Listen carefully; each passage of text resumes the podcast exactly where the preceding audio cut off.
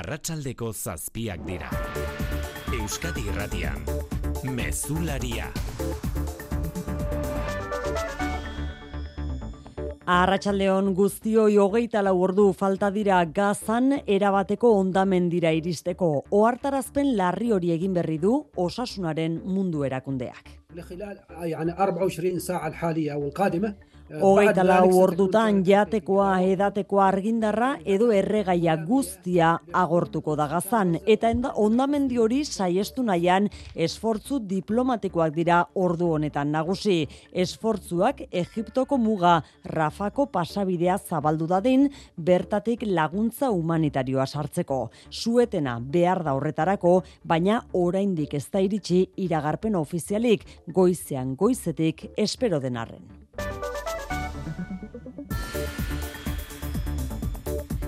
Suetenaren zain iritsiko bada, atzeratzen ari da gazaren lurreko inbasioa Israelen aldetik bombak isildu ez diren arren. Testu inguru horretan datuak ezagutarazi dituzte gaur bi gobernuek. Israelek bi mila zazpirunda berrogeita mar pertsona hilditu Palestinako osasun ministerioaren arabera eta amar mila pertsona zauritu. Israelek jakinerazitu berriz, eun eta laurogeita emeretzi direla jamasek baituta dituen pertsonak dagoeneko jarri dira harremanetan euren familiartekoekin ez dakiguna da Iban Ilarramendi Bilbotarra zerrenda horretan ote den. Berehala joko dugu gazako mugara aurretik bilditzagun eguneko gainerako lerroburuak xikerresna, Arratsaldeon. Arratxaldeon, oiane. Jose Inazio Asensio, Gipuzkoako irakunkortasun diputatua ikertzen ari da justizia ingurumenaren aurkako delitu bat egin ote duen argitzeko. Gurasosek jakinarazi du ingurumen fiskaltzak eskatuta ari dela egiten ikerketa Gipuzkoako bosgarren instrukzio epaitegia eta dokumentuak faltsutu ote dituen ere argitu nahi duela. Zubietako erraustegian sortutako ondakin kutsakor eta arriskutsuen kudeaketagatik zabaldu du Asensioren inguruko ikerketa eta foru diputatuaz gain, Gipuzkoako ondakinen kontsortzioko beste teknikari eta goikargu batzuk ere ari dira ikertzen. Joseba Belaustegi gurasoseko bozera mailea. ez dauka onartuta sortzea ondakin hauek eta ingurumen baimenik gabe, ba, bueno, sortu eta kudeatu egin dituzte eta bueno, ba, fiskaltzak ere ulertzen du, ba, bueno, horre ingurumen aurkako delitu bat egon daitekera eta batez ere faltzukeri bat zeren hau dena egin dute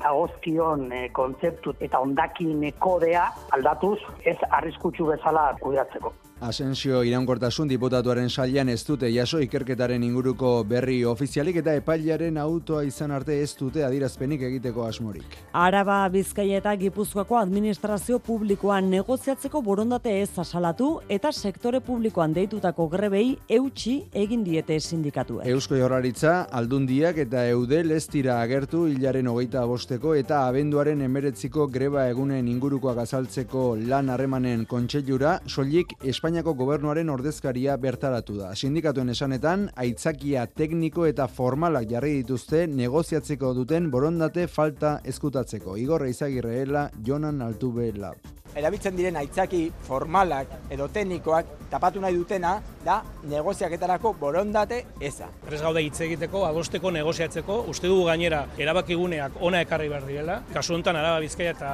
Gipuzkoako enplegatu publikoen lan baldintzak hemen negoziatu behar dira.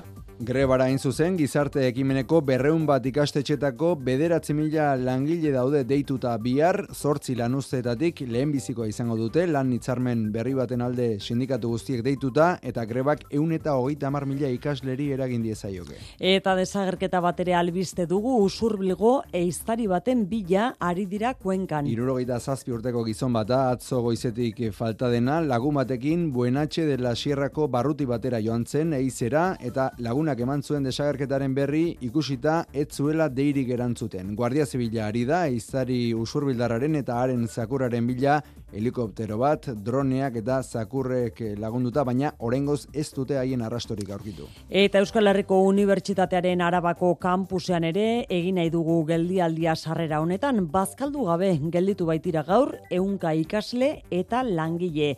Inolako azalpenik eman gabe zerbitzua emateari utzi dio egun batetik bestera orain arte bertan aritu den enpresak. Tamarrek Zurin Etxeberria zerdaki Arratsaldeon Arratxaldeon enpresak zerbitzua eteteko erabakia alde bakarrez hartu duela, hori da Euskal Herriko Unibertsitatetik adierazi digutena, astean zehar eunka dira Arabako kampuseko pabilloiko jantoki honetan bazkaltzen duten ikasleak, irakasleak, zein inguruko langileak. Inongo azalpenik gabe, ez ustean harrapatu ditu eguerdian jantokira gerturatu direnak. Egia esan kriston fastidioa indigute, porque gaur arroz da lako eta nahi genuen jan. Gainera, hori ze baskaltzen duguk? Azkenean dirutza datu zezu da bernetan egunero, eta hau alternatiba hona zen.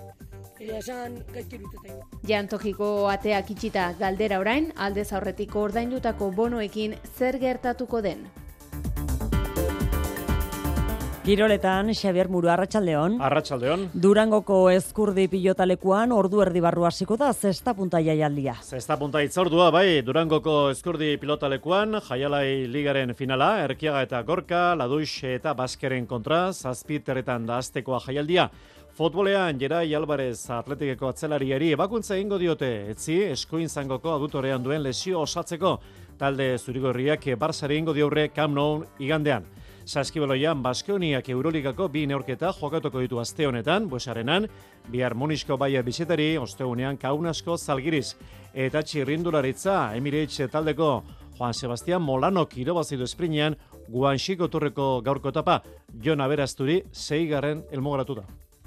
Laboral kutsak babestuta, eguraldia eta trafikoa. Jonander Arriaga Euskalmeten Arratsaldeon. Kaixo Arratsaldeon eguraren amaieran zerua lainotu egingo den arren giro lasaiarekin jarraituko dugu eta ateri utziko dio oroar. Bihar aste artea ego haizea zakar ibiliko da batez ere egunaren amaieran bolada oso gogorrekin eta bestalde ego haize horrek temperatura nabarmen igoaraziko du eta termometroak hogeita zazpi hogeita sortzi gradura iritsiko dira. Iparraldeko toki askotan eta hogeita bost gradu ingurura egoaldean. Gainerakoan zerua tarteka odeitxo gongo da eta leku gehienetan ateri, baina ez da baztertzen barrenaleko tokiren batean tanta solteren bat botatzea. Eta trafikoan xikerra arazori bai? Unotan ez dago aparteko eragozpenik, segurtasun sailak berri eman digunez, baina gaur gauean aintzat hartzeko oharra egin beharrean gaude, a amabost autobidea erabat itxita egongo baita andoain eta berastegi artean gaueko amarretatik biargoizeko seietara. Gipuzkoako foru aldundiak jakinarazi du ezinbestean itxi behar dutela a amabosteko errepidezati hori, oindolarko eta gorosmendiko tuneletan lanak egiteko. Gipuzkoa eta Nafarro arteko ibilbide luzeetarako, N bat errepidea eta sakanako autobidea erabiltzea aholkatzen da, eta inguruko herriren batera joan behar izanez gero berriz, alegia berastegi helduain edota berrobira, Tolosa eta Leitza arteko Gipuzkoa hogeita bat hogeita mar errepidea erabiltzea gomendatzen da. Arratxaldeko zazpiak eta zortz minutu teknikan eta errealizazioan Xanti Gurutxaga eta Xaber Iraola. Euskadi Irratian, Mezularia. Oiane Perez. Ekialde hurbilean atzeratzen ari da Gazaren lurreko inbasioa Israelek azken egunetan hainbat ultimatum eman dituen arren. Bombak berriz ez dira isildu, baina diplomazia lanean ari da aldi berean. Lau egunetan, sei herrialde arabiar bisitatu ondoren Israelera itzuli da gaur Anthony Blinken estatu batuetako estatu itazkaria. Sueten bat adostu eta Rafako pasabidea irekitzea da helburua Gazara giza lagun laguntza iritsi dadin. Jerusalemen da Mikel Aiestaran eite beren bidali berezia Arratsaldeon Mikel. Arratsaldeon. Rafahko pasabideak Gaza eta Egipto lotzen dituenak itxita jarraitzen du. Goizeko lehen orduan bazirudien atzerritarren irteera eta laguntza humanitarioa ahal bidetuko zuen sueten egongo zela, baina Israelek eta Hamasek argi utzi dute ez dagoela suetenik. Benjamin Netanyahu eta Anthony Blinken batzartu dira gaur Tel Aviven eta Rafahren gaia bilerako gai garrantzitsuenetako bat izan da. Hala ere, ez dute berririk kaleratu. Dena pres dago lurreko operaziorako guretzak gero eta zailagoa da gazako mugara hurbiltzea eremu militarra zabalduz dualako, baina oraingoz armadak ez du urrats hori eman. Zerrendaren barruko egoera dramatikoa da eta operazioa hasten denean are larriagoa izango da. Oraingoz armadak jamasen esku dauden baituetako berreun identifikatu ditu eta faktore hori funtseskoa izan daiteke erasoaldiaren bilakaeran. Gazako herritarren muturreko egoera deskribatu du Palestinako errefusiatuentzat UNRWA nazio batuen agentziak. Ia iru mila pertsona hil dira bombapean, milioi bat desplazatu daude eta giza laguntza bukatzear da. All parties must facilitate a humanitarian corridor so Giza korridoreak berehala zabaltzeko eskatu die bi aldeei Filip Lazzarini, unra, unrako komisionatu orokorrak, gazara elikagaiak, ura, erregaia eta botikak sar daitezen. Bien bitartean eunda laurogeita emeretzi pertsonek baituta jarraitzen dute gazan jamasen eta jihad islamikoaren eskuetan. Gehienak Israeldarrak izan arren dozena bat herrialde baino gehiagotako herritarrak daude eta horien egoerak erabat baldintzatu ditzake Israelen erabakiak. Horrez gain herrialdearen segurtasunak mehatxatuta jarraitzen du. Libanoko frontea irekitzeko arriskua dago eta koeteengatik sirenak entzun dira Israelgo hainbat puntutan. Xavier Madeareaga EITBren bidali merezia Jerusalemen da Arratsaldeon Xavier. Arratxaldeon, Libanorekin Israelek duen mugan bi kilometroko zerrenda utzi dute herritarrik gabe. Hogeta zortzi herri ustu ditu Israelek bere iparraldean.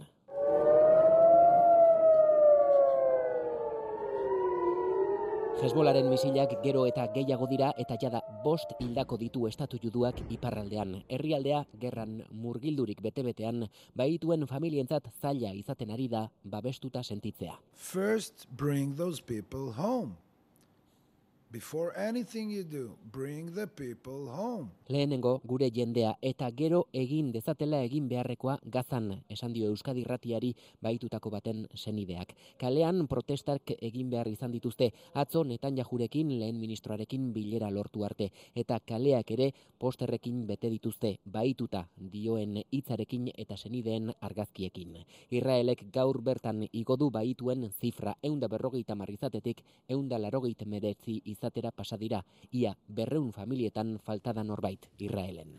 Testunguru honetan Europar kontseiluak ezoiko bilera telematikoa egingo du bihar ekialde hurbileko krisiak bultzatuta. Baina batez ere, erantzun instituzional nahasia txukuntzeko helburuz egingo da bilera hori. Hoi ezten bezala, oraingoan Ursula von der Leyen batzordearen presidenteak jaso ditu kritikak. Atzo arte, ez du publikoki esan Israelen defendatzeko eskubideak mugak dituela eta itzal egin dioala nazioarteko lege humanitarioa errespetatzeko deiari. Brusela, Maia, Portugal. Asko kostazaio bonderleieni esatea denak ez duela balio. In line with international and humanitarian law. Hogeita zazpiek presionatuta esan du azkenean, izan ere Israel nazioarteko legearen kontrari zela pasaden aste artean salatu zuen jada Josep Borrell diplomazia buruak atzerri ministro guztien izenean. Gazarako elikagaiak eta argindarra etengo zituztela jakina baitzen ordurako. Baina dirazpenok ez dute oihartzunik izan bonderleiene gero egin dituenetan. Israeli erabateko babesa berak eta kitxo, telabibera Michel edo Borrell gabe egindako bidaiak ere eman du zeres esana. Europar Kontseiluko goikargu batek kritikatu du atzerri ministroekin orain astebete adostu zuten mezura ez dela errespetatu eta gauzak atzera antolatzeko beharra ikusi dute. Horregatik jo dute zuzenean gobernu buruengana asteburuan zibil guztiak babesteko deia ozenago entzun zedin. Eta horregati deitu dute ezoiko bilera telematikoa ere. Bertan eztabaidatzekoak dira laguntza humanitarioaz, gatazkaren edapena eteteaz eta etorriko diren migrazio fluxu berriez. Frantzia estatu osoan berriz minutuko isilunea egin dute gaur ikastetxe guztiek pasaden ostiralean arre sirian hildako irakaslearen omenez. Ustezko erasotzaileak atxilotuta jarraitzen du, baina ez du atentatoatik inolako aldarrikapenik egin. Jamais la barbarie ne l'emportera face au savoir. Basakeriak sekula ez duela jakintza garaituko esan du Elizabeth Born lehen ministroak eta terrorismoak ere ez duela errepublika garaituko. Nahi dudan munduan pentsatuz, inbertitzen dut. Planetarikiko arduraz inbertitu zure aurrezkiak. Laboral kutxe inbertsio funtsekin, ikeke jasangarritasun irizpidez inberti ditzakezu zure aurrezkiak. Galdetu gertuen duzun bulegoan. Laboral kutxa, bada beste modu bat. Informazio liburuxka eta inbertitzailearen zako funtsezko datuen agiria bulegoetan laboralkutxa.eusen eta CNMV-en. Sukalde aldatu nahi duzu? Endainetan ez duzu utzik egingo. Bizitatu haien erakusketa itziarren egiaztatu bertatik bertara punta-puntako kalitatea eta diseinuak zein etxetresna elektrikoen sorta zabala aukeratu gehien gustatzen zaizuna eta ez galduten bora gehiago. Honenen esku zaude. Endaineta, itziarren, kalitatea, prezioa eta bezeroarekiko konpromisoa. Larun batetan irekitago izaz eta arratsaldez. mueblesendaineta.com Hau da hogei hogei tamar agendaren ABCA. A. Pobreziari hobeto aurre egitea eta oparotasuna partekatzea. B. Berdintasunaren alde eta diskriminazioa saiesteko gehiago egitea. C. Ondakinak murriztea, energia gutxiago kontsumitzea eta gehiago birziklatzea. Ezer ez da aldatzen, ezer aldatzen ez badugu. Eusko Jaurlaritza, Euskadi, Auzolana. Jose Ignacio Asensio Gipuzkoako jasangarritasun diputatuaren aurkako ekinbide judizialak zabaldu dituzte. Guraso elkarteak jakinerazi duenez, ingurumenaren aurkako delituagatik eta dokumentuak faltsutzeagatik ikertuko dute. Asensioren saietik diote berriz, ofizialki ez dutela horren berririk jaso, eta ez dute ordura arte baloraziorik egingo ainara rubio. Gurasos elkartearen arabera zubietako erraustegian sortutako ondakin kutsakor eta arriskutsuen kudeaketagatik zabaldu ditu Gipuzkoako bosgarren instrukzio epaitegiak Jose Ignacio Asensioren aurkako eginbideak. Gipuzkoako jasangarritasun diputatua ez ezik, Gipuzkoako ondakinen kontsortzioko beste teknikari eta goikargu batzuk eta enpresa bateko arduradun bat ere erantzune penal gisa agertzen dira, sei pertsona guztira.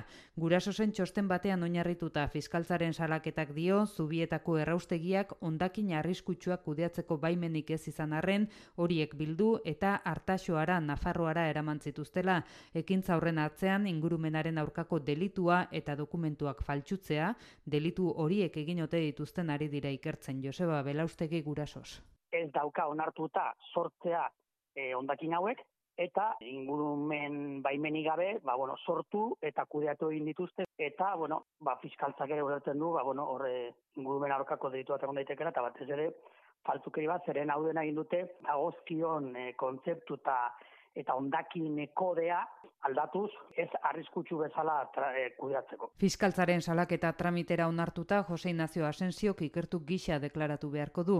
Gipuzkoako jasangarritasun saietik diote ofizialki ez dutela horren berririk jaso eta autoa eskuartean izan arte ez dutela valoraziorik egingo.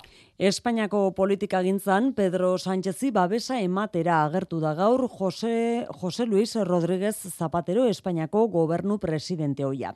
Amnistia amnistia legearen alde agertu da zapatero eta publiko egin du lehen aldiz Arnaldo Otegi indultatzea ere aztertu zuela berak presidente zen garaian.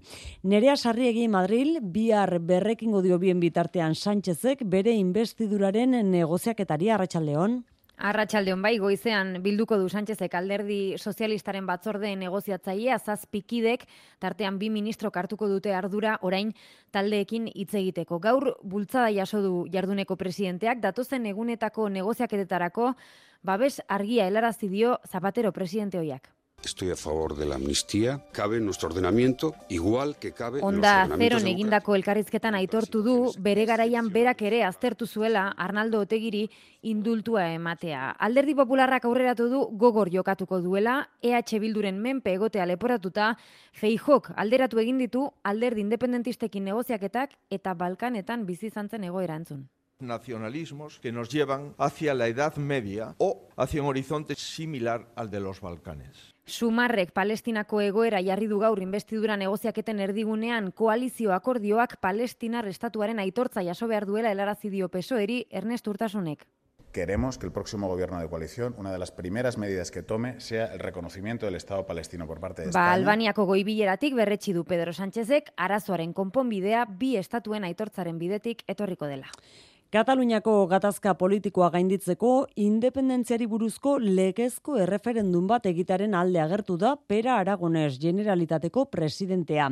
Argitasun akordio baten baitan adostutako erreferendum baterako bidei buruz prestatutako txostena jaso du Aragonesek eta dagoeneko argitu du bere aukera. Kataluniarrek bakarrik bozkatuko luketen independentzia galdeketa estatu osoko edozen bozketa baztertuta. Luis Eron.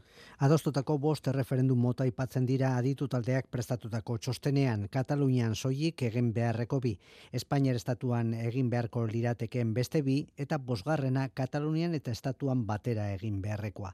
Proposamenok jasota per Aragonez Generalitateko presidenteak autu argia egin du. Un referèndum sobre la independència de Catalunya Independentzia buruzko referenduma Katalunian bakarrik egitea nahi du Aragonesek bere esanetan horixe baita aukerarik argiena herritarrek pentsatzen dutena adiazteko. Egingarria eta legezkoa, Espainier estatuaren eta Kataluniaren artean adostu beharko izatekena. Horren adibide, Eskoziako referenduma jarri du Generalitateko presidenteak independentziari bai ala ez erantzuteko. Hortaz, Generalitateko presidenteak erabat bazartu du Kataluniako gatazka politiko estatuko herritar guztiei botoa emanez konpondu izateko aukera, baita Katalunian eta Espainian aldi berean erreferendum bat egiteko proposamena ere. Atzo bete ziren berrogei urte galek lasa eta zabala baionan baitu zituela eta ordu honetan tolosan euren jaioterrian omenaldia ari da egiten sortu alderdia. Hain zuzen urte horrenarekin batera jakinda Eusko Jaurlaritzak Josi Zabala giza eskubideen urraketen biktima gisa aitortzeko espedientearen alde egin duela. Pili Zabala arrebak jakinarazi dio hori Euskal Telebistari. Josian lasaren sendiak ere eskaria egina du eta aitortza berbera jasotzea espero du laster. Arlo publikoan urriaren hogeita bosterako deituta dagoen grebaren testu inguruan sindikatu deltzaiek Eusko Jaurlaritza, Eudel eta hiru foru aldundiak bilerara deitu dituzte gaurko baita Espainiako gobernuaren ordezkaritza ere lan harremanen kontseiluan. Espainiako funtzio publikoaren ordezkaria izan da sindikatuen deiari e, erantzundien alderdi bakarra, Luis? Euskadiko arlo publikoaren behin behineko tasunta handiaren berri eman diote sindikatuek Espainiako gobernuak bidaletako ordezkarie eta gogoratu diote amar urte daramatzela lan izarmena berritu barik. Euskal erakundeen negoziatzeko borondate eza salatu dute labeko jonan altubek eta elako igor izagirrek. Prez gaude hitz egiteko, adosteko, negoziatzeko, uste dugu gainera erabakiguneak ona ekarri behar direla. Kasu honetan Araba Bizkaia eta Gipuzkoako enplegatu publikoen lan baldintzak hemen negoziatu behar dira eta tamalez ez da horrelako hori gertatzen. Oso larria da Eudelek muzin egitea, autogobernuari muzin egitea gaurko bilera honetara etortzea. Iruditzen zaigu Eudelen zuzendaritzan badaudela alderdi politikoak bere burua soberanitzat jotzen dutela Gauzakonela arlo publikoko langileen euneko laro gita bost ordezkatzen duten ELA Lab Komisioen Sobrelas Esteila Satze eta SK Sindikatuek urriaren hogeita bost eta abenduaren emeretzirako greba deialdiari eusten diote.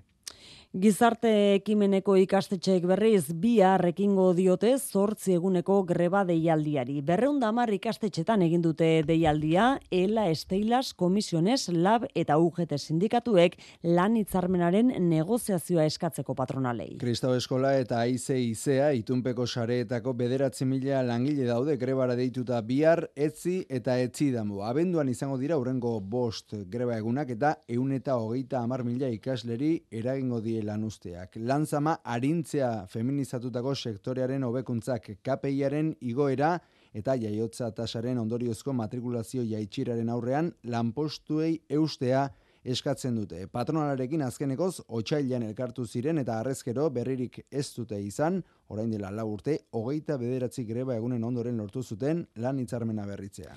Eta ekonomia datuak jarraian Euskal Autonomia Erkidegoko ekonomia euneko bat komasei azida aurtengo irugarren iruilekoan 2000 eta hogeita biko EPE berarekin alderatuz.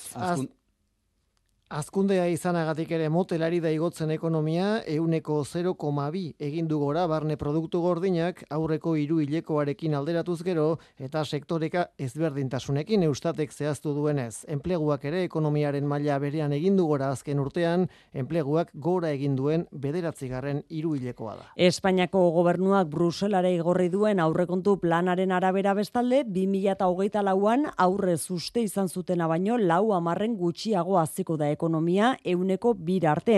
Brusela, Bruselara bidalitako bide horriak ez du ziurtatzen, abenduaren hogeita maikan bertan bera geratuko diren gizarte neurriak luzatuko ote diren. Besteak beste hainbat elikagaien bez, bezaren jaitsirarekin, garraio publikoaren laguntzekin eta argindararen prezioari aurre egiteko laguntzekin zer gertatuko denez du zehazten Espainiako gobernuak Txosten horretan aldiz, KPIaren araberako pentsioen igoerari, gutxieneko diru sarreraren igoerari eta langile publikoen soldata igoerari eutxi egingo diote. Ekonomia Ministerioak azpimarratu du hau hasierako eszenatokia dela eta ez duela esan nahi aurrerago neurriei eutxiko ez dietenik. Gaur dira 10 urte Fagor etxetresnak aurre konkurtsoan sartu zela inoizko lurrikararik handiena eraginda Fagor taldean ez ezik baita Mondragon osoan ere. Hamarkada bat igarota ala ere, arrasateko korporaziotik adierazi dute orduko iragarpen txarrak ez direla bete eta taldeak erakutsi duela erresilentzia gaitasuna baduela. Maialen narratibel. Bai, 2008ko urriaren amaseia zen Fagor etxetresnak aurre konkurtsoan sartu zenean, etorkizun iluna parez pare, eta arrasaten bakarrik ez, baiara osoan kezka zabalduta. Kezka undixe, undixe bakitzu, familia asko diez. Joder, ez da bize pasau bien. Ni larritxuten hau, eh, zaixo. Zortzireun milioi euroko zorrari buelta eman ezin da, Mondragon taldeko arribitxia zenak, lau hilabeteko epea agortu barik azaroan jozuen hartzeko dunen konkurtsora. Amarkada bat igarota ala ere, korporaziotik etxetresnen gainbera kalifikatu dute, enpresen bizi zikloen baitako gertakari gisa, dimentsio asko zandiagoko enpresekin lehiatzeko ezintasunetik etorri zena, eta gaur, sinesten dute hortik ikasi, eta taldeak jakinduela egokitzen batez ere finantza elkartasun eredu zorrotzagoa ezarrita. Zentzu horretan diote, argi geratu dela elkartasun mekanismoak ezinbestekoak direla, besteak beste, etxetresnetako mila eta zazpireun bazkide gehienei eman zaielako lan irten bide bat. Eta aurrera begira zer, bafagor taldeak espero du emaitzak euneko hogeita bostobetzea aurten. Polonian botoen euneko laurogei baino gehiago zenbatuta zaia izango du gobernuan jarraitzea legea eta justizia eskuin muturreko alderdiak. Hortaz, lehen ministro izateko aukera izango du itxura guztien arabera, Donald Tusk oposizio buruak Europar Kontseiluko presidente izan zenak. Aldaketa haundia izango litzateke hori, Brusela eta Barsobiaren arteko harreman korapilatxuetan. Hane irazabalo Arsobian, Arratxaldeon. Arratsaldeon Polonia Europarantzko bidera itzuliko da Donald Tusken eskutik oposizioak gehiengo eskuratu du eta herrialdeak agur esango dio zortzi urte iraunduen gobernu ultrakontserbadoreari. Tuskek eskuin zentro eta ezkerreko alderdi gehienak batzen dituen koalizioa osatu nahi du, legea eta justizia alderdiaren aurkako babesesi antzeko bat, hori da, behintzat oposizioko lideraren helburua eta berreunda berrogeta sortzi eserleku izango lituzkete eskuineko koalizioaren berreunda amabi eserlekuen aurrean. Bada, Jaroslav Katzinskinen legea eta justizia lehen alderdirik bozkatuena izan da, baina zazpi puntu galdu ditu 2008ko bozetatik, eta konfederazioa izeneko eskuin muturreko alderdiarekin ere ez du gehiangorik parlamentuan. Edo nola ere, Poloniako edabideen arabera, astena hasiak izango dira aurrengoak, izan ere, duda presidenteak legia eta justiziari emango dio lehenik gobernua osatzeko ardura lehen indarra izan da, eta horrek gobernu berriaren osak eta luzatu lezake. Boz hauek argi utzi dute herritarrak nekatuta daudela azken urteetako erreforma kontserbadoreekin, baina baita Poloniako gizartea oso zatituta dagoela ere. Osakidetzak anestesia ondoko bizkortze unitate berria inauguratu du txagorritxuko ospitalean orain baino hogei box gehiagorekin. Berritasunen artean umentzako propio atondutako boxak edo isolamendua behar duten pazienteentzat egokitutakoak. Unitate berria martxan datorren hilebetean leku aldatuko dituzte orain arte Santiago ospitalean egiten diren kirurgia gehienak. Zurin etxe berria. Denera, hogeta masortzi box ditu txagorritxuko anestesia ondoko bizkortze unitate berriak oraingoak baino, hogei gehiago guztiak puntako teknologiarekin eta monitorizatzeko sistema zentralizatuarekin. Zenideek ere itxarongela berria daukate eta SMS bidez jasoko dute unean uneko informazioa. Unitate berrian, umentzako bost box atondu dira eta beste bi isolamendua behar duten paziente inmunodeprimitu entzako. Mila berreun eta berro eta mar metro kuadroko azalera duen unitate berriak, harintasuna ekarriko duela iritzi dio gotzone esagardui jaurlaritzaren osasun zailburuak oso berri ona dela pentsatzen dugu amazortzitik eta hogeta amazortzi boksetara joateak lagunduko digu, gainera gure kirurgiak ere indartzen eta harintasunez egitera. Guztira 6 milioi euroko inbertsioa egin du osasun saiak. Unitate berria abian, bi ospitaleak bateratzeko aurreikusitako planaren baitan datorren hilabetean leku aldatuko dituzte, orain arte Santiago ospitalean egiten diren kirurgia ia gehienak tartean, traumatologia edota kirurgia baskularra. Kuenkan desagertu den irurogeita zazpi urteko usurbilgo iztari baten bilari dira larrialdi zerbitzuak eta guardia zibila. Buenatxe de la Sierra inguruko eiza barruti batera eizara joan zen gizona eta atzo goizetik ez dute haren berririk. Eiztaria eta haren txakurra falta dira. Guardia zibilak jakinara zituenez, eiztariaren lagun batek eman zuen abisua, bistatik galdu zituelako eta bere ala abiatu zuten bilaketa operatiboa. Helikoptero bat, droneak eta lurretik txakurrek lagundu ari dira bilaketa lanetan, baina orengoz ez dute haren berririk. Arratxaldeko zazpiterdiak ditugu.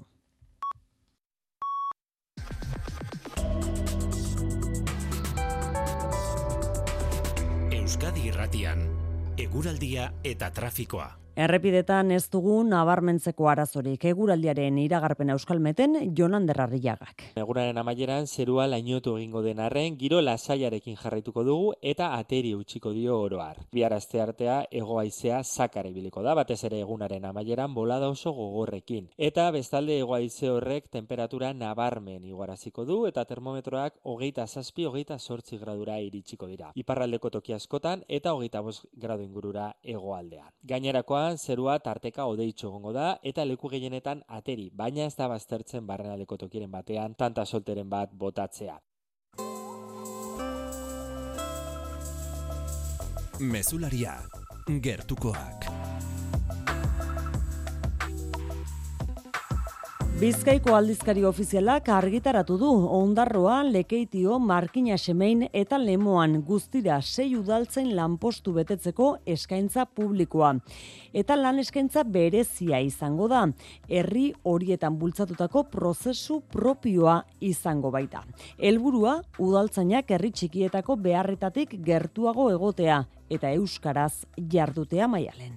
Bai, ondarroan, lekeition, markinan edo lemoan udaltzain izan nahi duenak hogei egun ditu aurretik beharrezko dokumentazioa aurkezteko eta ondoren, batez ere, herrien inguruko ezagutza frogatzeko izango den azterketa egin beharko du Euskara utxean. Urtza alkorta ondarro kalkatea da. Garrantzia nik esango nuke gehien bat emango diogula herrien ezagutzari eta azterketa hori Euskaraz egin beharko da ze ikusi baitugu hainbat alditan bat betitulua bere horretan izateak ez duela bermatzen gero euskaraz aritzeko gaitasun hori ere, eh? Artara herriotako alkatek nahi dute polizia eredutik urrunduko den udaltzaingo bat komunitarioagoa, herritarren kezka eta arazoetatik hurbilago egongo dena eta horregatik alkortak uste du suzko armen erabilerak ez duela eurenean lekurik.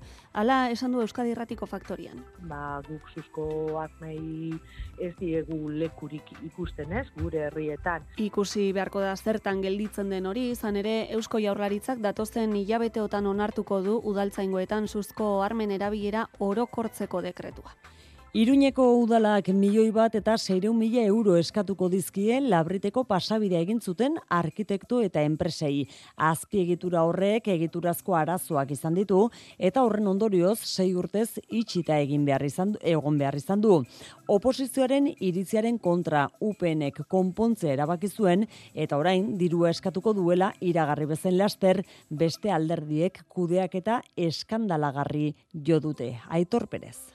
Carlos Salvador Upeneren udal bozera maileak iragarri du albistea. Declarar responsables solidarios de los vicios ruinosos que Udal teknikarien txostenak aztertu ondoren jatorrizko proiektua diseinatu zuten arkitektuek eta ondoren azpiegitura eraiki zuten enpresek egin behar izan diren konponketen ardura dutela ondorioztatu dute. Eskatuko duten kalte ordaina ere zehaztu du Salvadorrek orotara bat 6 milioi euro eskatuko dizkiete enpresei edota euren aseguru etxeei. Pasabidea sei urtez itxite egonda segurtasun arazoen ondorioz ondorioz, UPNek konpontzearen alde egin zuen oposizioak zuen iritziaren kontra. Horregatik, orain dirua enpresei eskatuko diela dirazi eta berehala oposizioaren erantzuna heldu zaio UPNeri. Josia Baurrea EH Bilduko zinegotzia. Eskandalu handia dau, diru publikoaren eunka milio euro galtzea ekar dezakena. PSNek ere ardura politikoak eskatuko dituela aurreratu du eta hildu beretik geroa baik eta zurekin Nafarroak azpimarratu dute aurre ikusitako kostua irubider igudela eta kritiko mintzatu dira udal gobernuarekin berriz ere edabideen bitartez helarazi baitie informazioa udal taldeei. Bilboko udalak atzera egin du eta azkenean ez du eraikiko hartxandan aurrikusitako bi aparkalekuetako bat eun eta bi zuaitzen mozketa ekiditeko. Asier abauntza hiri antolamendurako zinegotziak berak eskatuta egindako agerraldian azaldu du. Kiroldegiaren aurrean eraikitzeko zen aparkalekua eta intzira artifiziala ez direla azkenean eraikiko. Atz, aztarnaren eskultura inguruan aurrikusten den aparkalekua berriz, txikiagoa izango dela ere iragarri du. Abantzak aurkeztutako plan berriaren arabera, berrogeita bi zuaitz soilik moztuko dira eta ez eun eta bi hasieran aurrikusten zen bezala. Gainera, irureunda emeretzi zuaitz berri landatuko dira. Iruko iztu egingo da beraz zuaitz kopurua. Azken asteetan sortutako ikamikaren ondoren hartu du erabaki hori Bilboko udalak. Eta Bilbon jarraitu zitsasadarreko bederatzi udalerritan martxan da bizkai bizi, bizikleta elektrikoen alokairurako foru zerbitzu berria. Seireun eta berrogeita mar bizikleta eta irurogeita emezortzi aparkaleku eta errekarga punturi esker, mugikortasun jasangarrian urratsak eman nahi dituzte aldundiak eta udalek. Metroaren gorriari eta bizkaibusen berdeari bizi bizkai biziren kolore laranja batuko zaio beraz. Janire geren abarrena. Seireun da berrogeita mar bizikleta pres daude Barakaldo Berango, Bilbo, Erandio, Getxo, Leioa, Portugalete, Santurtzi eta Sesta herritarrek maileguan hartitzaten. Udalerri baten bizikleta hartu eta bestean utzita, laneko edo aizialdiko herri arteko ibilbideetarako auto pribatua bastertzea lortu nahi da. Saspire mila lagun, bizkaiko biztan legosoaren euneko iruro gehiago biziden eremuan jarri duten martxan zerbitzua, baina helburua edatzen joatea da Elisabete Etxanobe bizkaiko aldun nagusian bizkai biziren xedea, azten jarraitzea da.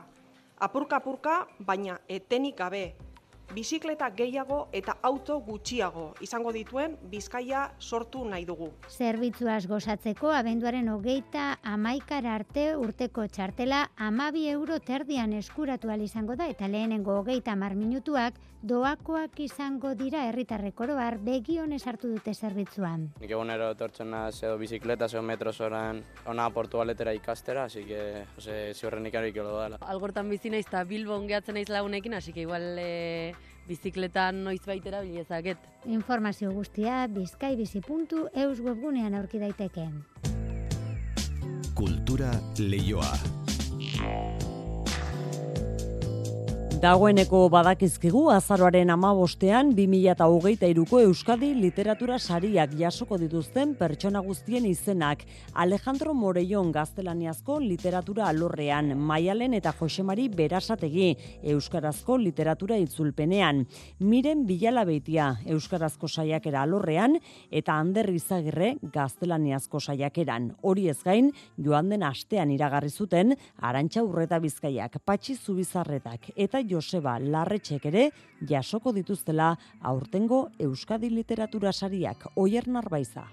Gaztelaniazko literatura saria Alejandro Morellón idazle Madrildarrak eskuratuko du. El peor escenario posible izeneko eleberriagatik. Epaimaiaren arabera, liburu argi eta divertigarria da, egoera arrotzetara egokitzeko dugun gaitasuna hitz egiten du. Jose Mari eta Maialen berasategi aita alabek elkarrekin itzuli dute Euskarara paradisua liburua. Abdul Razak Gurna, Nobel saridunarena, Euskarazko literatura itzulpena saria eskuratuko dute, epai maiak uste du irakurketa gozoko testua lortu dutela itzultzaileek. Maialen berasategi. Azpimarratu nahiko nuke itzultzaileen artean egoten den elkarlan hori, eta nola laguntzen diogun elkarri, eta nola ikasten dugun elkarren handik, eta beraz, bueno, haiei komunitate horri ere e, eskerrak eman dizkiogu. Euskarazko saiakera saria miren bilela beitia jasoko du, norberak maite duen aliburuagatik. Lan horretan, idazle mungiarrak, irakurketaren plazerra defendatzen du eta klasikoak egungo gaietara eramatea proposatu. Miren bilela beitia. Liburu honen bihotza irakurketa da. Eta nik uste dut hor irakurketa dala pizka bat hitza eta eta hizkuntza bizidan zutondo berotsu hori, ez da? Azkenik gaztelaniazko entseguaren saria Ander Izagirrerentzat izango da buelta al país de Elkano liburuagatik. Ikerketa historikoaren zorroztasuna, izkera zabar eta umoretsuarekin kombinatu du. Eroiak desmitifikatzen ditu, beti ere gaur egungo begirada batetik. Letra zaurituak literatura jaialdi feministak bost urte bete ditu iruinean. Gaur arratsaldean Alana Portero eta Mar García Puig egileek inauguratu dute katakraken. Letra zaurituak bueltan da beraz, erreferente diren amar emakume idazlen lana aztertu eta ospatzeko. Beti bezala egilek binaka egingo dituzte topaketak euren obrei eta lantzen dituzten gaiei buruz hitz egiteko.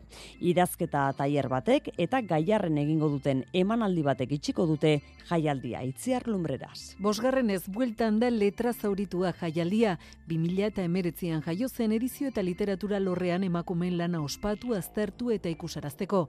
Nere amadariaga jaialdiko zuzendarikidearen esanetan helburua bete dute. Jaialdiak bost urte bete ditu eta oso pozik eta arro gaude proiektu honek iruñean sortu den espaziarekin. Emakumeak literaturan sortzen ari zirenaren kalitate sugarria baliozteko eta ospatzeko sortu zen eta lortu dugula uste dut. Literatura garekidea ulertzeko funtsezko berrogeita amaregilei garu dira hemendik, aurten parte hartuko duten amaridazleak zenbatuta, eta uste dut letra zaurituak urteroko itzordua dela, e, biltzar moduko bat ahots horiek aztertzeko eta ospatzeko. Berrogei egilek jaialdia bisitatu dute dagoeneko eta beste hamar gonbidatu dituzte aurten, denak egungo eta etorkizuneko literaturaren erreferenteak dira estatuan. Aurtengo gitarauan egile zoragarria ditugu Alana Portero, Mar García Puig, Begoña Méndez, Natalia Carrero, Greta García, Aida González Rossi, Eida Rodríguez, Elvira Navarro, Laura Ferrero eta Violeta Gil. Zenbait ahotsa referente, beste ahots berri batzuk, denak e, ba, talentuz beteta fikziozko eta ez fikziozko proposamenak, Sola saldietako moderatzaile lanetan, Nafarroko kultura munduko emakumeak arituko dira. Gaurko itzordurako, Banina Bazkez psikologo eta generoan aditu aukeratu dute. Topak eta guztiak, iruñeko katakraken izango dira arratsaldeko zazpietan. Sarrera duakoa da. Larun batean gainera, lantegi bat eta ikuskizun bat prestatu dituzte jaialdia isteko. Zortziak hogei gutxi, Xabiar Muru, Arratxaldeon. Arratxaldeon. Kiro lalbistetan durango ora begira gara, eskurdi pilotalekuan, zesta punta jaialdia, hasi berria da, ezta? Bai, jaialai ligaren finala da jaialdiko partidu nagusia, finala, hori horindik ez da hasi, lehenengo norketa amaitutakoan jokatuko dute, erkiagak eta gorkak eta ladux eta baskek, zazpietaretan hasi da jaialdia, eta esan bezala, jaialai ligaren finala izango da nagusia.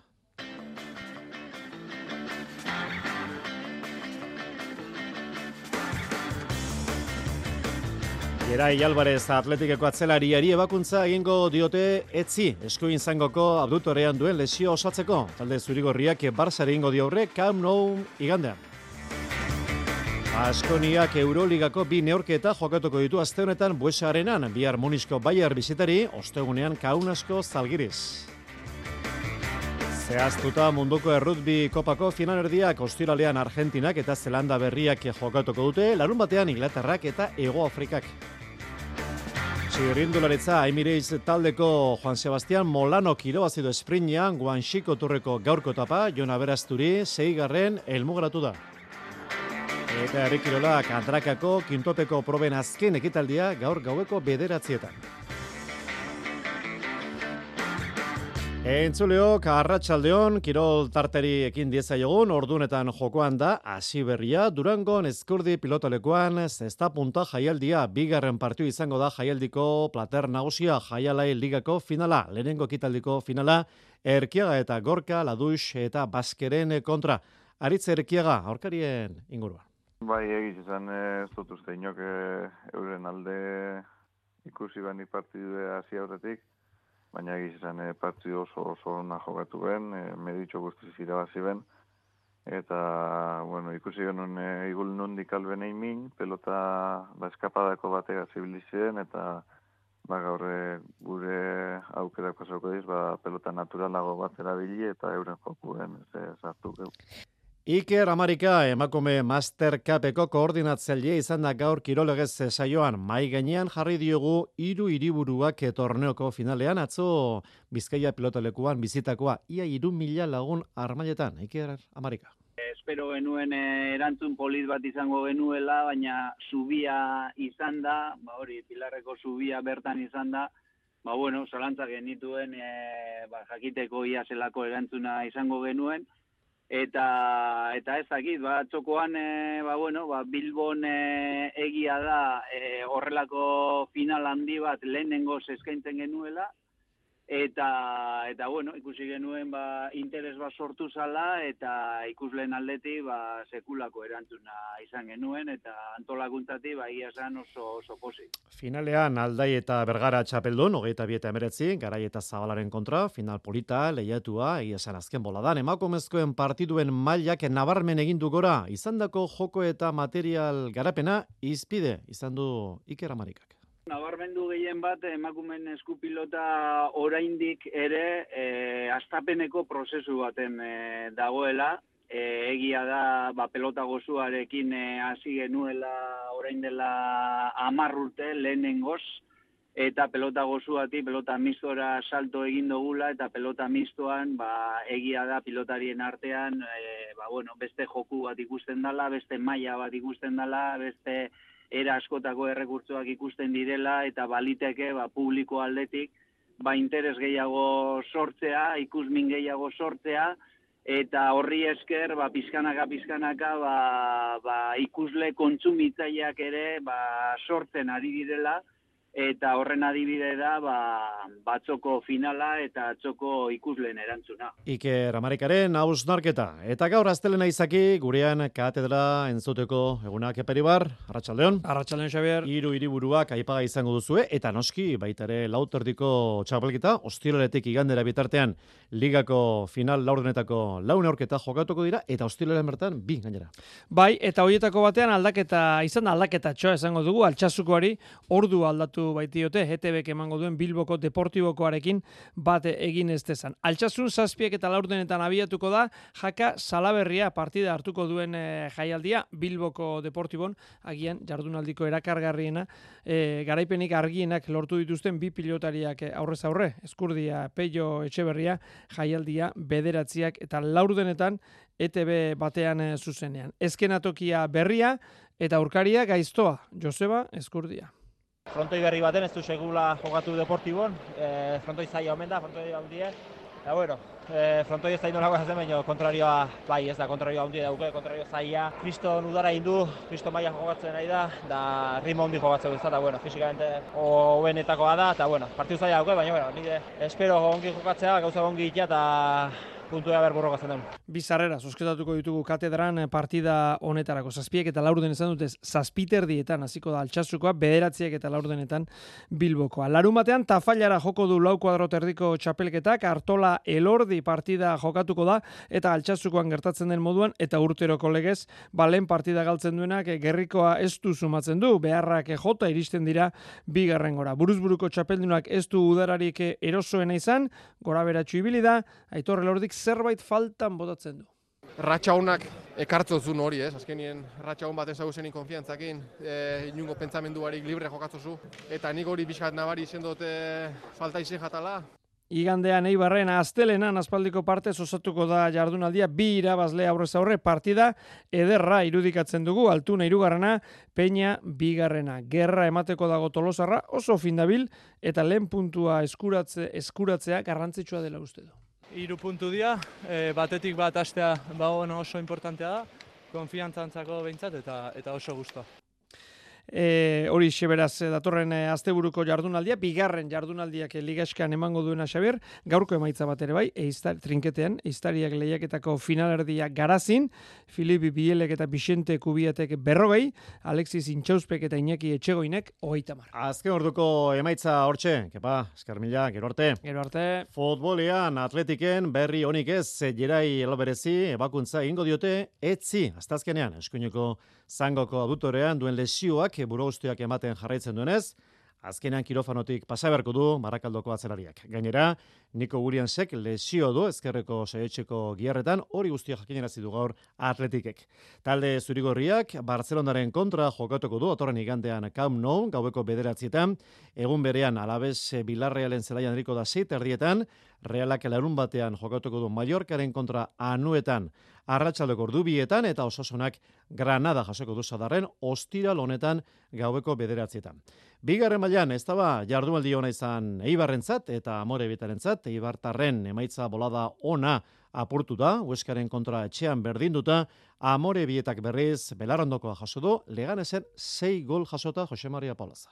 Noizbait behar zuen eta atzo azkenean, Eibarre gerreskan bost partida irabazita zituen, baina horrela jarraitze ezinezkoa denez, noizbait behar zuen eta azkenean mailari eusteko borrokan dabilen ueskak entrenatzaile berriarekin puntu bat eh, kenduzion edo bi kasu honetan, Eibarri atzo ipuruan, Eibarrek bat, ueskak bat, bidea hau da kezkatzeko motiborik ez da Joseba Etxeberria entrenatzailearen ustez. Garaipenaren bila joan gera, uste dute lehenengo asatean behar bada azkar egin nahi genuela ba, jokaldiak egin eta eta bueno, bigarra satean uste dute ba hobeto egon garela eta bueno, azkenean ezin duzunean irabazi ba bintzat eh, berdinketa, ez? E, bueno, e, pena bat izan da, baina bueno, oso posik e, jokalari hone ba, portararekin, e, uste dute hau dela bidea. Ez? Ikusi beharko da gaur zer gertatzen den e, Levante eta Ferrol taldeen artean, baina e, hori jokatu aurretik, aipatu behar da Ibar, seigarren daukagula emeretzi punturekin.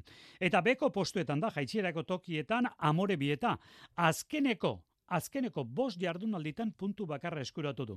Atzo galdu eta nola galdu ere. Leganesen kontra sei eta utxaritz mojik entrenatzailea. Eh, handia eh, oso latza, baina bueno, azkenean eh, efikazia handia izan dutela lehenengo zatean, eh, hiru aukeretatik eh, bi sartu dizkigute, saiatu beha bigarren zatean, eta bueno, eh, hiru eta utxeko azkarre iza etorri da ere, eh, eta gero ja ni uste ekipoa, bueno, ba, ez du eh, kompetitu hainbeste, uste, ja utzi dela eramaten eta bueno, hori liga honetan egiten baezu, ba, ba horrelako porrota handi bat eh, lortze duet. Momentuz e, ligaren laurdena baino ez da jokatu, amaika jardunaldi, baina e, mailari eusteko postuak momentuz bi puntura ditu amore bietak.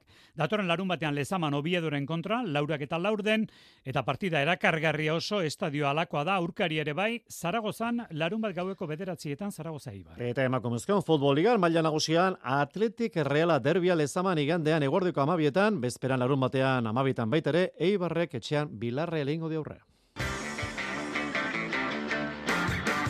Zaskibaloi berriak Baskoniak eta Bilbo Basketek sendo kindiote ACB ligari salkapeneko goialdean dira bi euskal taldeak launa garaipenekin partiu bakarra galdu dute. Bartzelonarekin eta Balentziarekin daude berdinduta.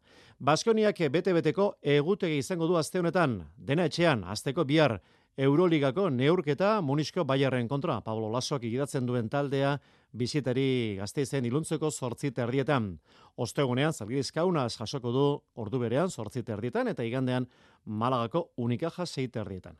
Eta Bilbo Basketek etzi, azteazkenean, FIBA Europa Cup lehiaketako neurketa jokatuko du Polonian Anwil Uklabek talderen kontra arratsaldeko zazpietan.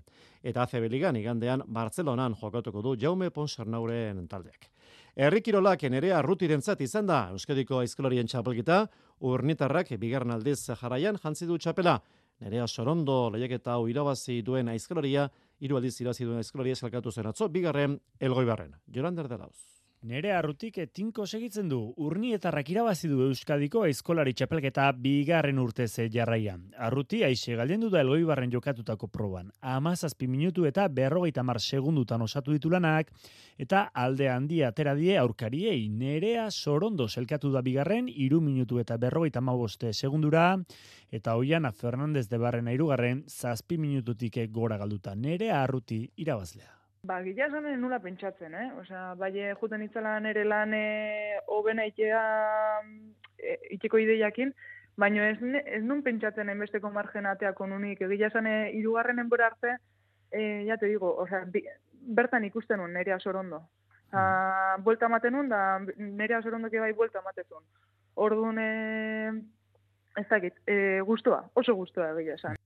Arrutik alaberre, plazan izan dako giroa, nabarmendu du. Boa, kriston girua. Gila zan, e, plaza bete zan, oso giro politia gontzan, egina, egia esan, e, jo, pues, e, bertan itia, osea, nahi iruditu zitzai, paraje oso politia iteko.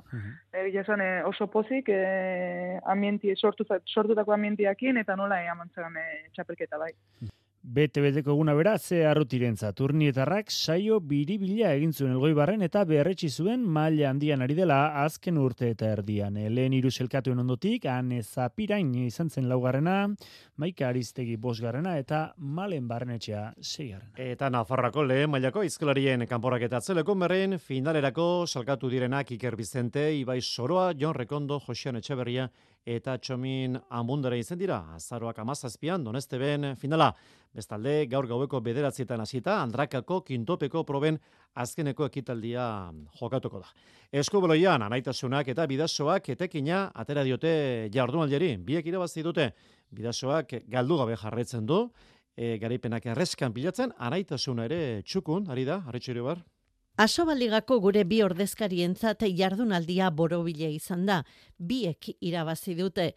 Bidasoak etxetik kanpo garaipen garrantzitsua lortu du eta anaitasunak berriz etxean. Bidasoak esne mamitan segitzen du, Bartzelonarekin batera ligan galdu gabe jarraitzen du. Bartzelonaren aurka berdindu zuen lehenengo partiduan eta ondoren bost partida dara matza bata bestearen atzetik irabazita. Benidorren, hogeita lau eta hogeita amaika irabazi zuen atzo. Uste baino, arazo gutxiago izan zuen bidasoak Benidor menderatzeko. Zortzi eta ama bost, atxeden aldian, hogeita lau eta hogeita amaika amaieran. Iñaki Kabero. Partidu oso gogorra izan da, baina gure defentsa oso ona izan da. Azkenian ez dituzte golak sartu lehenengo atalean, bakarrik bedatzi. Eta saiatu geha eta lortu dugu gure, gure erasoa oso efektibo izatea eta e, horren bestez bi puntuak etxera eramatea. Eta bi puntuak ere txan gelditu ziren iruñean, anaitasunak hogeita amabi eta hogeita amaika irabazi baitzion u eskari. Garaipen garrantzitsua kontutan izan da, kangasen aurka gol batengatik galdu zuela eta kopan antekerak kanporatu egin zuela anaitasuna. Behartzuten garaipen hau eta lortu da. Martin Ganuza. Nik uste dut, e, aurretik jokatu ditugun partidon gatik, e, bai kangasen aurka e, gol bateko diferentzia galdu genuen eta bereziki antekeranen aurkako porrotak ba, min handia eman zigun eta nabaritzen zen ba, konfiantza pizkat falta zitzaigula, baina, bueno, azkenean oso partidu berdindua izan da eta e, jakin, jakin dugu asmatzen eta bi puntuak etxera. Bidasoa, selkapenean bigarrena da eta naitasuna berriz bosgarrena. Eta errutbia, munduko kopa, finkatuta daude, fina aurrekoak, Argentinak eta Zelanda berriak, eta torren ostiralean jokatuko dute, gaueko bederatzietan Parisen, zendeni estadioan, eta urrengo gunean, larun batean, Inglaterrak eta Ego Afrikak hauek ere Parisen zendeni estadioan gaueko bederatzietan. Julen Goia, hanpo ordizia, taldeko kapitainari, eskatu diogu iritzia.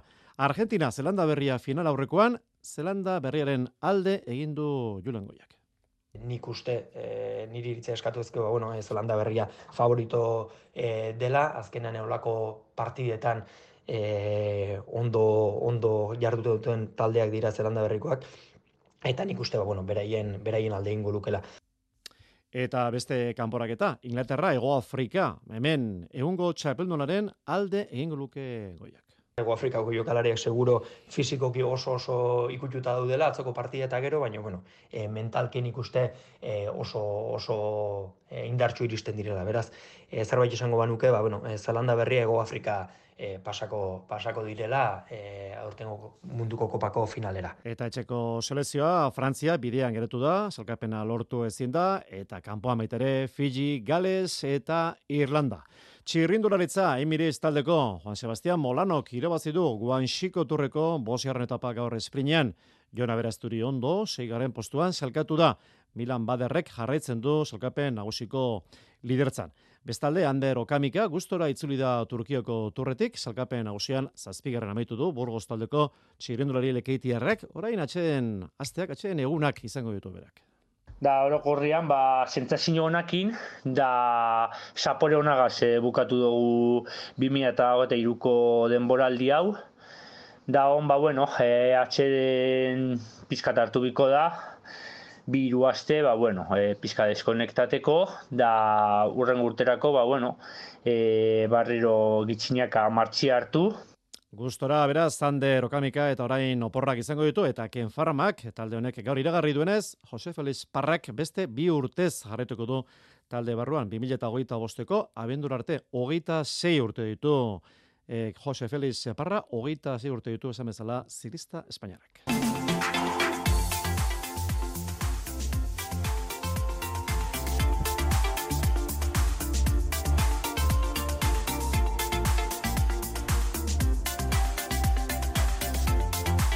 Datorren igandean abietuko da Euskal Herriko zikloklos denboraldia Tolosan. Denboraldi honetan amaika proba izango ditugu eta nazioarteko lasterketa bakarra karrantzako proba.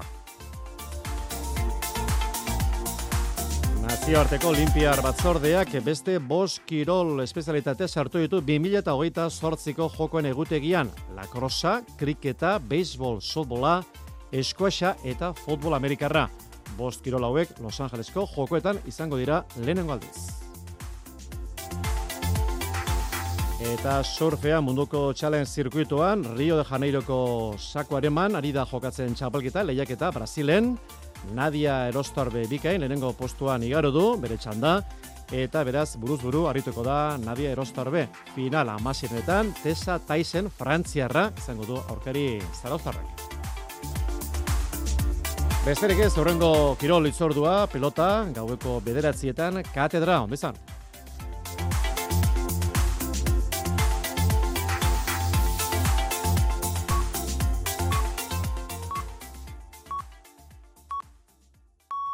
Iluntzeko zortziak dira. Euskadi Irratiko Informazio Zerbitzuak. Albisteak. Arratxaldeon berriz ere guztio jogeita lau ordu falta dira gazan erabateko ondamen dira iristeko ohartarazpen larri hori egin du osasunaren mundu erakundeak.